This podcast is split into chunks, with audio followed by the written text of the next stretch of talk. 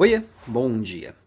Em uma das provocações da semana passada, eu comentei que nós líderes precisamos sempre ser protagonistas das nossas próprias histórias e gerenciar os nossos recursos. E um desses recursos são as nossas finanças pessoais. E uma das coisas que eu vejo que culturalmente a gente acaba não sabendo administrar bem é a questão de gastar o que ganha. Já que sou merecedor, só se vive uma vez, eu mereço, coisas do tipo que eu penso, você pensa, e naturalmente a gente acaba trocando os pés pelas mãos na hora de consumir. Né? Sendo que, na teoria pelo menos, eu deveria me priorizar na, na hora de gastar meu dinheiro. Como que seria isso?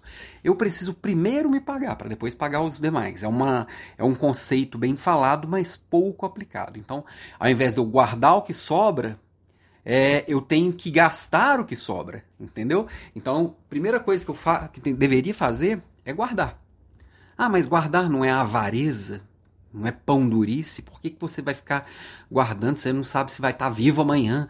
Não, guardar é um ato de inteligência, porque a gente não vive só o agora. A gente precisa sim viver intensamente o agora, mas também a gente precisa às vezes abrir mão de uma, um prazer pequeno do agora para ter um prazer muito maior lá na frente e, e ter uma tranquilidade maior lá na frente. Eu estou falando desde muito lá na frente, quando eu já não conseguia é, trabalhar ou não quiser trabalhar com a mesma intensidade que eu trabalho hoje Pode ser nas próximas férias, pode ser para comprar algo que eu estou desejando.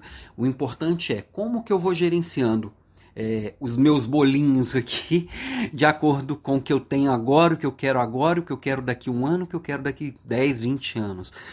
Aí você pode falar, ah, mas você fala isso porque você ganha bem. Não, não tem nada a ver com ganhar bem, isso que eu estou trazendo.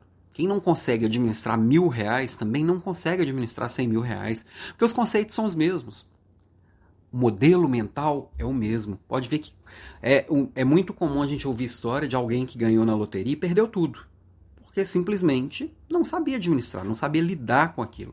E aí, como tudo na vida, é aprendizado. Eu começo ganhando pouco, eu preciso administrar aquele pouco, para a hora que eu começar a ganhar um pouco mais, eu saber como administrar aquele um pouco mais. Então, minha provocação de hoje parece uma provocação de um guru de finanças pessoais? Não, não é minha pegada, mas tem a ver com administrar os seus recursos, porque isso vale para suas finanças pessoais, isso vale para sua alimentação, isso vale para sua gestão de tempo, isso vale para tudo. Eu estou falando aqui não é de finanças pessoais, eu estou falando de protagonismo e organização, ok?